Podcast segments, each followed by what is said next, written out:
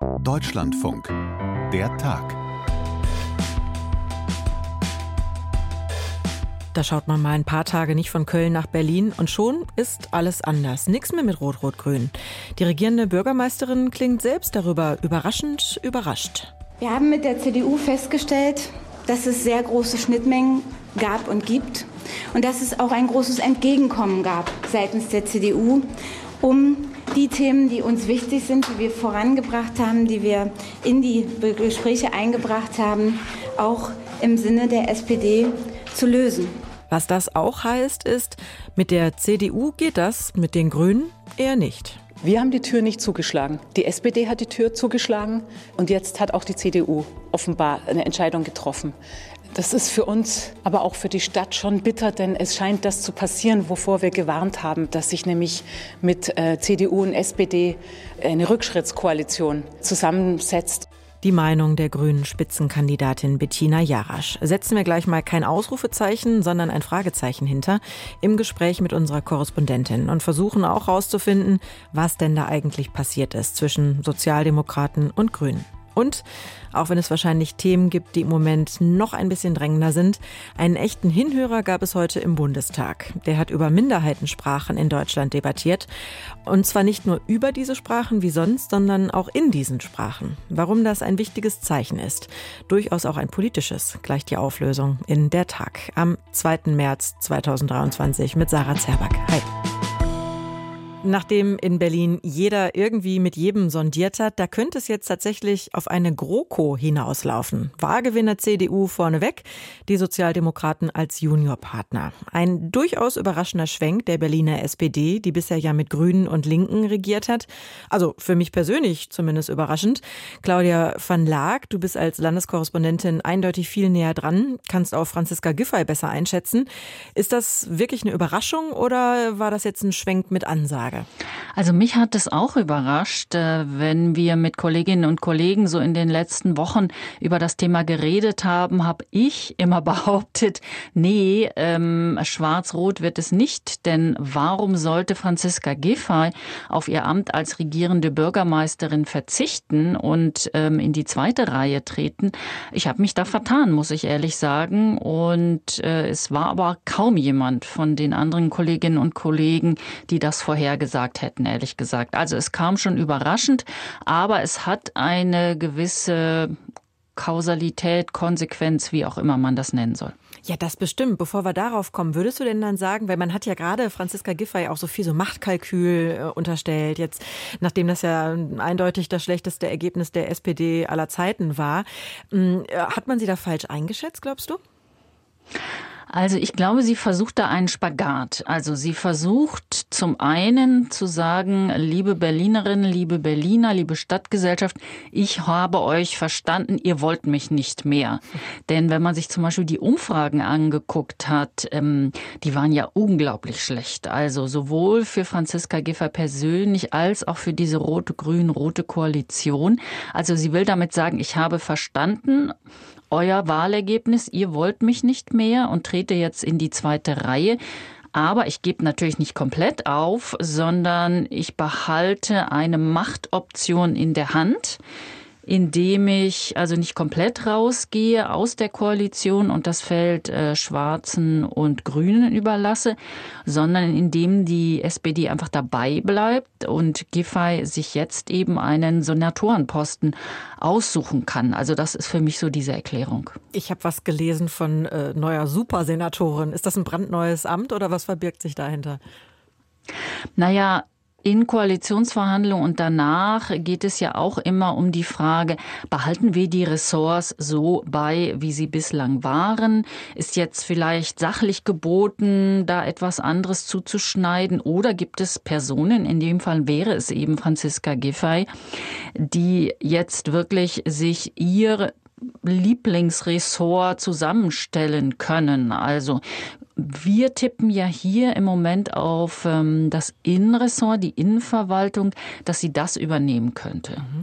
Ist das denn glaubhaft, wenn Franziska Giffey sagt, äh, ich habe das Wort wörtlich im Ohr, mit der CDU bekommen wir so viel wie möglich SPD unter? Weil aus dem Wahlkampf habe ich das irgendwie anders im Ohr. Also für Giffey selber gilt das. Also das hat man im Wahlkampf eigentlich auch schon gehört, dass Giffey und Kai Wegner, so heißt ja dann der vermutlich künftige regierende Bürgermeister von Berlin, dass die wirklich ähm, thematisch, inhaltlich, auch was die Positionen betritt, betrifft, da sehr nah aneinander sind. Ähm, das gilt nicht für die Berliner SPD an sich, sondern das gilt für Franziska Giffer, ja, das ist so. Mhm. Also ist die Frage eigentlich, äh, um was für eine SPD äh, geht's dann ne, in dieser Koalition? Mhm, genau, mhm. genau. Und bislang war es ja immer so, dass die Berliner SPD eine sehr linke SPD war. Jetzt muss man dazu sagen, dass äh, sowohl Giffey als auch Saleh in der letzten Zeit den Landesvorstand auch ein bisschen so auf sich zugeschnitten haben. Und deshalb lässt sich auch, ähm, damit lässt sich auch erklären, dass das Ergebnis gestern Abend ganz gut ausgefallen ist, nämlich zwei Drittel Zustimmung für die Koalitionsverhandlungen mit der CDU, aber ein Drittel Ablehnung. Das sind in erster Linie die Jusos. Und die haben eben heute auch schon angekündigt via Twitter, wir verhindern das noch. Also sie wollen eine unglaublich große parteiinterne, externe Kampagne starten, um am Ende doch noch Schwarz-Rot zu verhindern. Mhm. Also Raed Saleh, ne, der Co-SPD-Chef in Berlin, der ist eben auf ihrer Seite und die Jusos dagegen. Okay. Ähm, jetzt fragt man sich aber schon, was ist denn da wohl zwischen SPD und Grünen passiert, dass sie so gar keine Lust mehr aufeinander haben? Also das hat sich im Grunde schon abgezeichnet ähm, in der gemeinsamen Koalition, dass speziell die beiden Frauen, also Franziska Giffey einerseits und Bettina Jarasch, die Verkehrssenatorin, einerseits menschlich nicht so richtig miteinander konnten, aber dann eben auch politisch, weil Bettina Jarasch ist da sehr stark vorgeprescht, was ihre Themen angeht, also Klimaschutz, Verkehrswende, ähm, einfach auch Tempo zu machen bei dem Ausbau der Radwege, bei einer Verkehrswende für Fußgängerinnen und Fußgänger. Dann hat sich das Ganze entzündet an der Sperrung eines Teils der Friedrichstraße. Da ist es im Grunde eskaliert im Wahlkampf, weil ohne Not, muss man sagen, Bettina Jarasch sich da noch einmal durchgesetzt hat und eben kurz vor dem Wahltermin die Friedrichstraße hat sperren lassen für den Autoverkehr und da ist es wirklich eskaliert. Und wie findet das eigentlich so der dritte bisherige Koalitionspartner, die Linke, die ja in Berlin traditionell stark sind, dann jetzt äh, plötzlich Opposition, finden die ja bestimmt nicht so gut, oder?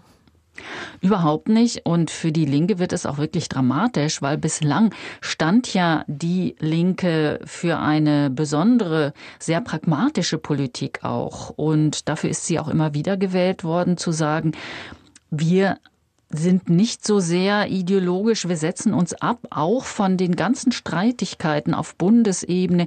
Wir distanzieren uns ganz klar von einer Sarah Wagenknecht und wir machen eine pragmatische linke Politik, auch mit Erfolgen, muss man sagen. Also wenn man sich angesehen hat, wie Katja Kipping, die frühere Bundesvorsitzende der Linken, wie sie die Flüchtlingskrise oder den Zustrom der Flüchtlinge im letzten Jahr gemanagt hat. Also da kamen ja nicht nur Hunderttausende Ukrainerinnen und Ukrainer, sondern auch viele aus anderen Ländern. Also gut ab, das hat sie gut gemacht. Also wird ihr auch Respekt gezollt von allen Seiten. Das gleiche gilt auch für Klaus Lederer, den Kultursenator. Der hätte dieses, diesen Job gerne weitergemacht. Also für die Linke ist das wirklich jetzt auch dramatisch, auch im Hinblick auf die Lage Frage der Bundespartei, würde ich sagen. Mhm. Ist das denn ein Neuanfang, Neubeginn, wie auch immer, das Wort hören wir ja jetzt oft eben auch als Legitimation aus dem Mund von Franziska Giffey, ne, zu sagen, jetzt probieren wir es eben so in neuer Konstellation. Was glaubst du, was bringt diese, diese GroKo, wenn sie denn kommt, ähm, Neues für Berlin?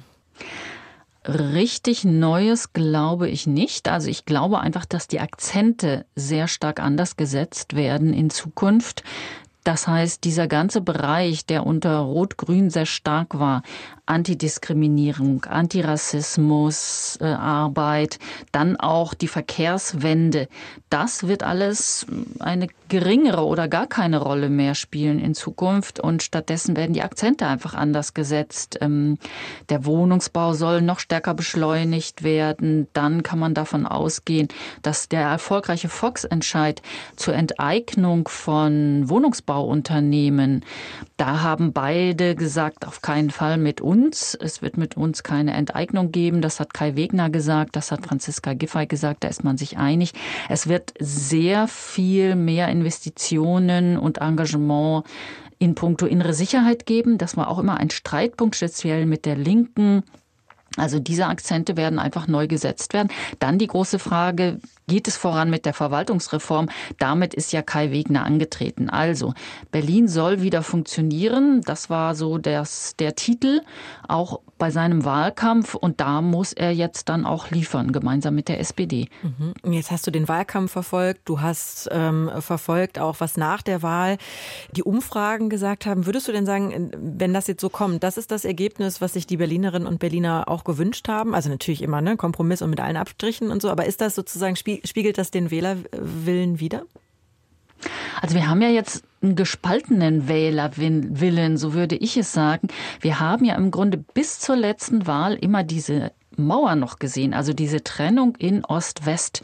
Also die Ostberliner wollten etwas anderes als die Westberliner. Wenn wir uns jetzt die Landkarte angucken, haben wir eine neue Teilung, nämlich zwischen Außen und Innen. Das heißt, diejenigen, die innerhalb des S-Bahn- und Autobahnrings wohnen, die wollen etwas anderes als die, die außerhalb wohnen. Also das heißt, von dem Wählerwillen würde ich auf keinen Fall sprechen. Wir haben sehr unterschiedliche, zum Teil sehr widerstreitende Interessen, speziell in der Verkehrspolitik. Also da wollen einfach die, die am Stadtrand wohnen, die haben ganz andere Bedürfnisse als die, die in der Innenstadt wohnen. Okay, es bleibt also kompliziert, aber kann das gut gehen, Schwarz-Rot in Berlin? Das kommt darauf an, wie man sich jetzt A annähert, wie man zusammenarbeiten kann. Wir hatten ja schon einmal Schwarz-Rot Rot-Schwarz war es in dem Fall zwischen 2011 und 2016. An der Spitze war da Klaus Wowereit. Das hat nicht so sonderlich gut funktioniert. Also das lässt sich im Moment noch schwer vorhersagen, weil die, die jetzt agieren, die kennen sich ja noch nicht sehr gut. Die müssen sich erstmal kennenlernen. Und ob da die Zusammenarbeit wirklich gut funktioniert, lässt sich im Moment noch nicht beurteilen. Alles klar. In die Glaskugel musst du auch bei uns nicht gucken. Vielen Dank, Claudia, für deine Einschätzung. Gerne. Und ein, der, der Plattdeutsch snacken kann, ist nun mal lang kein Durchsbattel. Srpska kultura je čiva. Má svoje kruté miesto našej tovažnosti a ona má, a to som přesvedčený o tom. Mir geht es darum, äh, dafür Sorge zu tragen, dass wir die Sprachenvielfalt in Deutschland hier auf die Agenda bringen können. Wir können doch heute nicht den Leuten sagen, mach aus deinen Skiern Brennholz und geh in den Keller zum Weinen. Und noch bei den Leuten ist man mit dem Dialekt einfach eine Naselänge voraus. Das war platt, sorbisch, nochmal platt, niederbayerisch, schwäbisch und irgendwo hat sich auch Hubert Aiwanger versteckt. Ich gebe zu, ich habe nicht alles verstanden, aber Untertiteln ist in so einem Podcast ja auch ziemlich schwierig. Und es wird den Abgeordneten im Bundestag heute nicht anders gegangen sein. Da fand die Debatte über Minderheitensprachen eben konsequenterweise mal nicht auf Hochdeutsch statt. Warum das ein gutes Signal war, ein wichtiger Punkt in einer wichtigen Debatte, darüber kann ich jetzt sprechen mit Peter Rosenberg, Sprach- und Kulturwissenschaftler von der Europa-Universität Viadrina in Frankfurt-Oder. Hallo, Herr Rosenberg. Hallo. Sprechen Sie denn eigentlich einen Dialekt oder muss man als Professor für Sprachwissenschaft so ganz lupenreines Hochdeutsch sprechen? Ja, das muss man können natürlich, aber ähm, ist nicht ganz sicher, ob man das als Dialekt bezeichnen kann. Berliner kann ich. Jetzt höre ich es ein bisschen. Ja. ja, ja, schön. Aber Sie sagen schon, das ist in diesem Umfeld, ist das sozusagen auch eine Voraussetzung, dass man es einfach kann und ähm, switchen kann. Das ist so die Voraussetzung. Natürlich. Also es gibt ja eine Debatte darüber, ob Dialekte irgendwie Sprachen sind, die zu weniger in der Lage sind. Das ist natürlich alles Quatsch, genauso wie Regionalsprachen. Das Problem ist nie der Dialekt oder die Regionalsprache oder eine Minderheitensprache, sondern wenn man sie nur spricht Das allerdings kommt in Deutschland nun kaum noch vor. Mhm. Also das heißt, man muss in der Lage sein, sich auf verschiedene Situationen einzustellen und dann zwischen zum Beispiel Dialekt oder auch Regiolekten und Hochsprache hin und her wandern können. Was ich mir vorstellen könnte, jetzt mal so gar nicht so einfach ist oder auch ja eine, eine gewisse Fähigkeit einfach dann auch voraussetzt und auch eine gewisse Leistung dann an und für sich ist, oder? Natürlich, das ist möglicherweise sogar der große soziale Unterschied. In früheren Zeiten war das äh, sicherlich so, dass es Sprecher gab, die außer einem Dialekt ähm, kaum hochsprachliche Fähigkeiten hatten. Das ist heute anders, aber äh, wenn man das als eine Säule darstellen will, die Säule ist unterschiedlich hoch bei verschiedenen Sprechern. Und das ist natürlich dann genau die soziale Scheidelinie. Das heißt, man muss in der Lage sein, eben lupenreinen Standard zu sprechen. Und das wird bewertet in Vorstellungsgesprächen, im Bildungskontext und so weiter.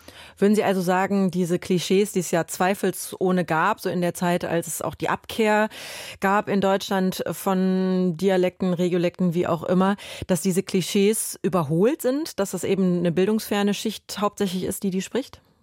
Ja, das würde ich absolut sagen. Und das weiß natürlich jeder, der aus Süddeutschland kommt, dass das äh, nun überhaupt nicht gilt. Im Gegenteil, man gewinnt eine Menge an Spektrum, an Möglichkeiten, sich auszudrücken, wenn man eben tatsächlich auch bis in den Dialekt gehen kann. Das ist in Norddeutschland ein bisschen anders. Das hat historische Gründe. Ähm, Im Süden sind auch die Übergänge feiner. Das heißt, wenn man jemanden aus München reden hört, ähm, das merkt man als norddeutscher Sprecher. Und diese Person wird vielleicht denken, sie spräche lupenreines Hochdeutsch. Mhm. Ist aber nicht so. Also wenn Sie sagen, da gibt es Unterschiede, was, was würden Sie denn sagen? Äh, sind die unterschiedlich äh, beliebt oder gibt es da so eine Top 3 oder vielleicht auch ein, ein Ja, ja, die gibt Dialekt? es. Ja?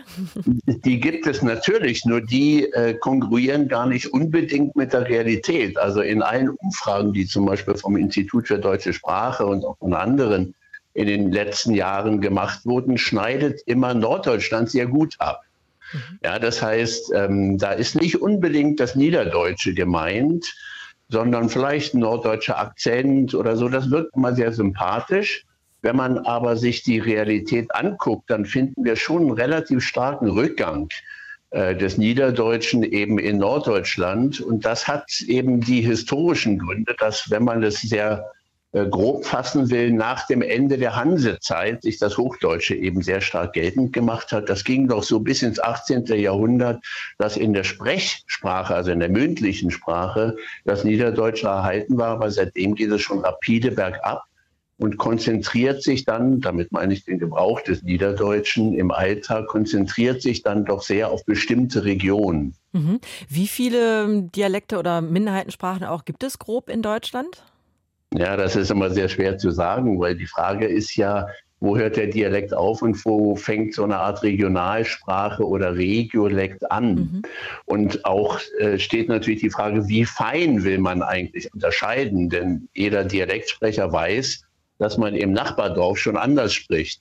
Das heißt, diese Frage kann man sehr schwer beantworten. Man kann aber vielleicht, sagen wir mal, ein Dutzend Großregionen unterscheiden. Damit meine ich sowas wie Bayerisch, Schwäbisch, Badisch, Hessisch, äh, Pfälzisch, äh, Niederrheinisch, ähm, Holsteinisch und so weiter. Ich will es jetzt nicht äh, komplettieren. Und wenn das Ganze ja doch irgendwie rückläufig ist, leider, heißt das denn auch, dass ähm, ja quasi die Regionalität dadurch ein bisschen verloren geht? Würde ich überhaupt nicht sagen. Die Dialekte gehen zwar etwas zurück, nicht gänzlich. Also im Niederdeutschen ist äh, das alte PTK, also sowas wie das Pferd oder Eten oder Marken noch sehr verbreitet. Aber andere Merkmale gehen eindeutig zurück, wie etwa der spitze Stein, den es nur noch in ganz wenigen Regionen gibt. Das heißt aber nicht, dass die Regionalität aufgegeben wird, sondern es entwickeln sich sehr stark sogenannte Regiolekte, so nennen wir das in der Linguistik. Der ganze Norden sagt Käse und nicht Käse. Alle sagen Tag oder genug oder Glas oder Wech. Ja, das heißt nicht Tag oder genug oder Glas mit einem langen Vokal. Und dann gibt es bestimmte Regionalschwerpunkte. Der Osten und Norden zum Beispiel sagt Kaffee statt Kaffee. Der Norden sagt Zane oder Los oder Schön. Und nicht zehn oder los oder schön. Im Osten ist sehr verbreitet kleen, hoch oder lofen, weste, solche Formen. Was aber fast ganz weg ist, ist äh, etwas wie egal oder gar nicht oder der Vorder für den Vater mhm. etc. Das heißt, die Regionalität, die bleibt erhalten und wenn Leute das kleingekammerte Dialekte aufgeben, heißt das nicht, dass alle nun uniform die Standardsprache, das Hochdeutsche sprechen, sondern äh, Regiolekte, regionalsprachliche Formen breiten sich sehr stark aus. Und das äh, kann einem doch durchaus Hoffnung geben. Auf jeden Fall. Also das Moin aus dem Norden, das hat es schon bis nach Köln geschafft. Das höre ich hier immer wieder und auch abends.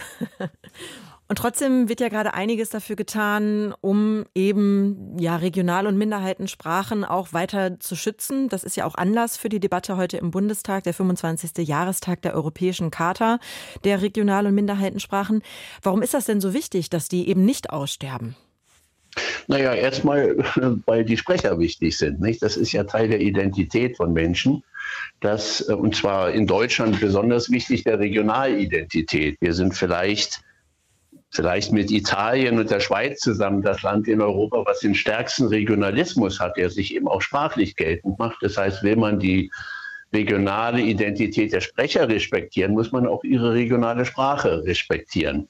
Das ist so die ähm, Zuwendung zum Sprecher. Man kann auch äh, philosophisch argumentieren und sagen, mit jeder Sprache, die ausstirbt, stirbt eine Sichtweise auf die Welt aus. Nicht? Das sind ja ganz bestimmte Perspektiven, wie man die Welt ordnet, einteilt und letztendlich, wie man sie sieht. Und insofern hat das immer auch einen Verlust an kognitivem, an äh, Sicht auf die Welt zur Folge, wenn äh, Sprachen aussterben. Und es sterben ja auf der Welt nun jede Minute äh, Sprachen aus. Insofern mhm. sind wir da, glaube ich, auf der, auf der besseren Seite, wenn wir uns darum bemühen, die paar Sprachen, die wir noch haben, also damit meine ich die Regional- oder Minderheitensprachen äh, zu schützen und zu fördern.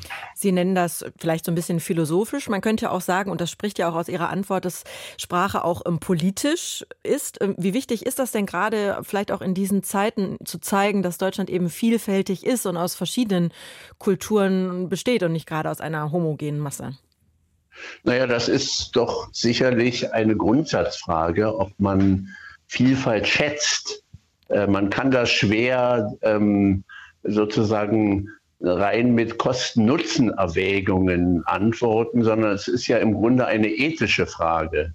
Mhm. Nicht? Also in der Europäischen Karte der Regional- oder Minderheitensprachen wird Vielfalt, kulturelle und sprachliche Vielfalt als ein Reichtum definiert. Das ist natürlich eine Setzung. Das heißt, das ist eine Aussage, wie es sein soll wenn man rein kalkulatorisch daran gehen würde und zählen würde, wie viel Geld muss man denn ausgeben, lohnt sich das dann wirklich? Aber es ist eine Grundsatz, eine ethische Frage und insofern ähm, für uns politisch natürlich ein Bekenntnis in Deutschland zu sagen, wir wollen diese Vielfalt auch im sprachlichen Sinne unterstützen. Mhm. Und wenn man sich dann fragt, wie das passieren kann, wie man das tut, dann Geld spielt eine Rolle. Sie haben es gerade angesprochen, äh, aber sicherlich ja auch ähm, Fachkräfte, die ja zum Beispiel auch im Bildungswesen Mangelware sind. Wie kriegen wir das denn hin, dass Regional- und Minderheitensprachen ja. eben gefördert werden? Sie sprechen da was Wichtiges an. Die Schule ist eine ganz zentrale Institution dabei.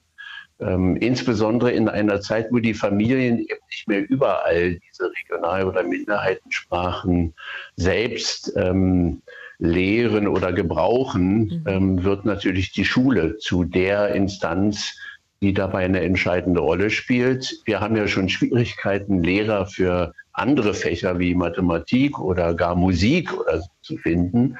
Und, und dann sollen die das noch auf platt machen, ne?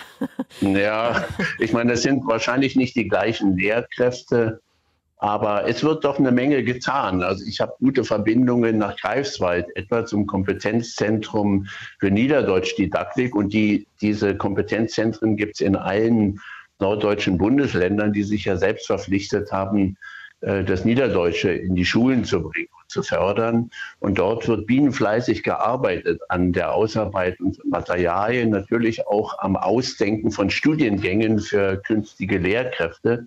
da wird schon eine Menge getan und man äh, versucht natürlich aus wenigen Mitteln das Maximale zu machen. Sogar Brandenburg hat angefangen, das Niederdeutsche jetzt äh, zu fördern. Und ähm, das ist wahrscheinlich das Beste, was man machen kann, dass man versucht, mit bescheidenen Mitteln das Maximum zu machen. Und das bedeutet häufig, sich zu konzentrieren auf die Gegenden, wo äh, die Regionalsprache noch am festesten ist. Mhm. Ja, das ist sicherlich nicht im Ruhrpott so, aber auch ein bisschen. Da komme ich nämlich weg. Ich kann mhm. ja mal so ein bisschen was für die Völkerverständigung tun. Sag mal Tschüssikowski oder Tschö mit Ö. Herr ja, Rosenberg, klar. ich bedanke mich für Ihre Zeit und für das interessante Gespräch. Mhm, gern geschehen. Tschüss. Achtung, Achtung, auf Aufnahme drücken. Wunderbar. So, so kann doch ein Podcast draus werden. Ja, auch dass man die Aufnahme schon startet, wenn quasi noch gar keiner in der Leitung ist und so, ne? um dann das Tuten zum Beispiel mit aufzunehmen und so. so. Ist aber auch ein Stilmittel, das erschöpft sich irgendwann. Ja, wir das haben das auch festgestellt. Genau, ja. So nach einem halben Jahr ganz viel Tuten haben wir irgendwann gesagt, das reicht vielleicht mal. Ein Tutverbot. Ja, ein bisschen, ja. ein bisschen, genau. So, ähm, ja gut, äh, ist ja jetzt nicht so, als hätte ich mir schon eine Anmoderation überlegt, aber das kriegen wir schon hin. Wir haben vorher was über, über den äh, Wahnsinn in Berlin gehört. Wir waren bei einem Linguisten, der uns was über Dialekte erzählt. So, und jetzt Trommelwirbel, haben wir hier einen Überraschungsgast im Podcast-Studio. Freue ich mich ganz besonders drüber. Das ist nämlich Jörg Biesler, mein Kollege hier aus dem Haus. Hallo Jörg. Hallo, wo habt ihr die ganzen Wunderkerzen her? Wunderkerzen sind die hier? Für den Überraschungsgast. Ach so, Mann. Ja, Wunderkerzen, die hört man so schlecht im Podcast. Deswegen dachte ich eher an akustische Elemente. Aber da müsste ich jetzt irgendwie noch in die Trickkiste greifen. Ich freue mich, dass du hier bist und du bist deshalb hier, weil ähm, du einen neuen Podcast machst. Also unter anderem du. Und ich weiß schon, ähm, wie der heißt. Und zwar Der Rest ist Geschichte. Der Podcast über Historisches im Heute. Ja, hat mich natürlich persönlich äh, schon total gepackt, sonst wärst du nicht hier. Aber jetzt äh, mal Butter bei der Fische. Warum soll ich den denn ausgerechnet auch noch in meinen Podcatcher packen? Ja, es gibt schon wahnsinnig viel. Ähm, unsere Idee war, weil es uns auch selber so ging, ähm, Fragen, die wir heute eigentlich haben, an die Geschichte zu stellen. Nun wird man nicht davon ausgehen können, dass es dafür jede Frage gleich eine klare Antwort gibt. Aber es ist schon ganz interessant, ähm, die Recherchen für die ersten Episoden bestätigen uns da auch, ähm, dass man, wenn man nochmal zurückschaut, oft in Situationen schaut, die genauso sind oder jedenfalls sehr ähnlich wie die, die wir heute haben. Also in der ersten Episode geht es um unser Verhältnis zur Bundeswehr, zu. Soldatinnen und Soldaten. Äh, und der Anlass dafür war eine Beobachtung, ähm, dass wir alle, die wir mit diesem Podcast arbeiten, gemerkt haben, dass sich unser Verhältnis irgendwie ändert. Wir konnten das nicht so genau begründen, aber mit dem Krieg äh, Russlands in der Ukraine hat man plötzlich doch eine größere Notwendigkeit vielleicht auch für die Bundeswehr empfunden. Also ich persönlich habe einen Kriegsdienst verweigert. Das war für mich ganz klar immer, dass ich damit nichts zu tun haben will. Und ähm, jetzt habe ich doch gemerkt, Moment mal, das ist vielleicht für uns ziemlich wichtig, dass wir sowas wie eine Bundeswehr haben, denn das ist ja jetzt eine real gewordene Bedrohung. Die war immer sehr abstrakt. Also in den 80er Jahren hat man dran gedacht, äh, es gibt atomare Bewaffnung auf beiden Seiten und irgendwann knallt's dann und dann ist alles weg. Aber jetzt ist tatsächlich sowas wie eine Schlacht auf dem Felde, Häuserkämpfe in Städten. Also man braucht vielleicht wirklich so eine Armee. Und wir als Gesellschaft haben vielleicht lange so von Bürger oder dann auch Bürgerinnen in Uniform gesprochen und das war alles so abstrakt, so töten kam da eigentlich gar nicht vor und das ist ja auch, glaube ich, ich war, wie gesagt, nicht bei der Bundeswehr und noch gar nicht im Krieg, aber das ist, glaube ich, eine sehr schmutzige Angelegenheit. Das wollten wir aber alles nicht so genau wissen. Und plötzlich kommt da sowas auf uns zu, dass wir uns damit vertraut machen müssen, dass die Leute, die in der Bundeswehr arbeiten, ja, selber ihr Leben riskieren natürlich, aber vielleicht auch jemanden umbringen müssen. Und das ist ein bisschen unbequem, glaube ich, für uns als Gesellschaft. Da haben wir lange Distanz Diplomat. zugehalten. Ne? mhm. Und jetzt merken wir plötzlich, oh, ähm, jetzt haben wir schon mal 100 Milliarden, worüber gerade intensiv diskutiert wird. Aber insgesamt ändert sich da was. Und wir haben gedacht, warum ist das eigentlich so? Wir gucken mal in die Geschichte 1955, Gründung der Bundeswehr Warum haben wir so ein ambivalentes Verhältnis? Liegt das vielleicht schon in der Geschichte begründet? Mhm, also interessant. So der Anspruch, äh, tatsächlich ein bisschen was aus der Geschichte zu lernen fürs Heute. Ne? Das ist so der Brückenschlag. Ja, ob man dann gleich so sagen kann, jetzt habe ich das gelernt, das glaube ich ja nicht so unbedingt. Aber es ist super interessant. Also ich bleibe nochmal bei der Bundeswehr 1955 äh, Gründung. Eigentlich war keiner dafür in Deutschland, äh, außer Konrad Adenauer. Ähm, denn, denn diejenigen, die mh, hm, ja so die Erfahrung im Zweiten Weltkrieg gemacht haben mit dem Militär und wie das auch eingesetzt wurde vom Machtapparat. Ähm, also die, das war ja kein sauberer Krieg, wenn es den überhaupt gibt. Ich glaube nicht dran, aber das war jedenfalls ein sehr schmutziger Krieg, Kriegsverbrechen der Wehrmacht. Daran wollte niemand anschließen. Deswegen haben viele gesagt, eher so aus der linken Richtung, nee, äh, Militär brauchen wir nicht. Und die eher aus der rechten Richtung kommen äh, und die Wiedervereinigung im Blick hatten, haben gesagt, wenn wir uns jetzt wieder bewaffnen, dann wird halt nichts mehr mit der Wiedervereinigung. Dann werden wir ins westliche Bündnis kommen und die DDR äh, Richtung Osten wandern und dann ist die Teilung sozusagen zementiert. Das heißt, schon in der zum Gründungszeitpunkt der Bundeswehr war das sehr, sehr umstritten, ob es die überhaupt geben sollte. Und dann hatten wir ja Friedensbewegung und ähm, die ganze Diskussion um den NATO-Doppelbeschluss. Äh, wir, haben, wir sprechen mit äh, Peter Augst äh, in, in der ersten Episode auch, ein Friedensaktivist, der in den 80er Jahren auf einer Podiumsdiskussion gesagt hat, alle Soldaten sind potenzielle Mörder. Und dann hat er noch einem Bundeswehrsoldaten den Finger entgegengehalten und hat gesagt, auch Sie. Hm. Und da gab es dann Prozesse vor Gericht, ob das Verleumdung ist, äh, Verunglimpfung, ob man das überhaupt sagen darf. Letztlich ist rausgekommen, man darf das sagen. Aber ich frage Peter Augst natürlich auch, ob er das heute noch so sagen würde, mit den Erfahrungen, die ich jetzt gerade auch von mir geschildert habe. Und die Antwort, die lassen wir noch ein bisschen offen, damit mhm. natürlich alle, die hier gerade zuhören und noch viel mehr euren Podcast auch hören, jetzt gerade die erste Folge, von der wir geredet haben. Jetzt habe ich thematisch schon verstanden, wohin die Reise so ungefähr gehen könnte. Jetzt würde ich ganz gerne noch wissen, ich persönlich kenne dich natürlich ein Stück weit, aber warum sollen Menschen Jörg Biesler und deiner Kollegin Andran auch dabei zuhören? Ne, ihr seid ja zwei im Host-Team für ja. den Podcast. Ähm, warum sollen wir euch zuhören und ähm, uns das von euch zeigen und euch von, von uns, von euch so an die Hand nehmen lassen? Ich glaube, es geht nicht so sehr um uns äh, in dem Podcast. Also wir haben jetzt keinen Podcast, wir machen das auch abwechselnd, wo wir uns immer gegenseitig auf die Schulter klopfen und äh, ich habe jetzt das neue Wort abkumpeln gelernt im Zusammenhang mit Podcasts, wo man sich gegenseitig einfach toll findet. Also um uns geht's da nicht. Äh, tatsächlich habe ich ein ganz tiefgehendes Interesse für Geschichte, weil ich, also ich habe auch Geschichte studiert, ähm, weil ich mich schon immer gefragt habe, ähm, wenn ich mich so über diese Welt bewege, was ist hier eigentlich früher gewesen? Also da waren ja schon Leute früher und die Stadt, in der ich da bin, sah vielleicht ganz anders aus. Ähm, ich finde super spannend, auch wenn man sich irgendwo in Landschaften bewegt und da gibt es so prähistorische Siedlungen oder so. Das finde ich einfach faszinierend, dass an dem Ort, an dem ich jetzt bin, vor 10.000 Jahren die Leute ihre ersten Kühe in irgendwelche Pferche äh, gesperrt haben.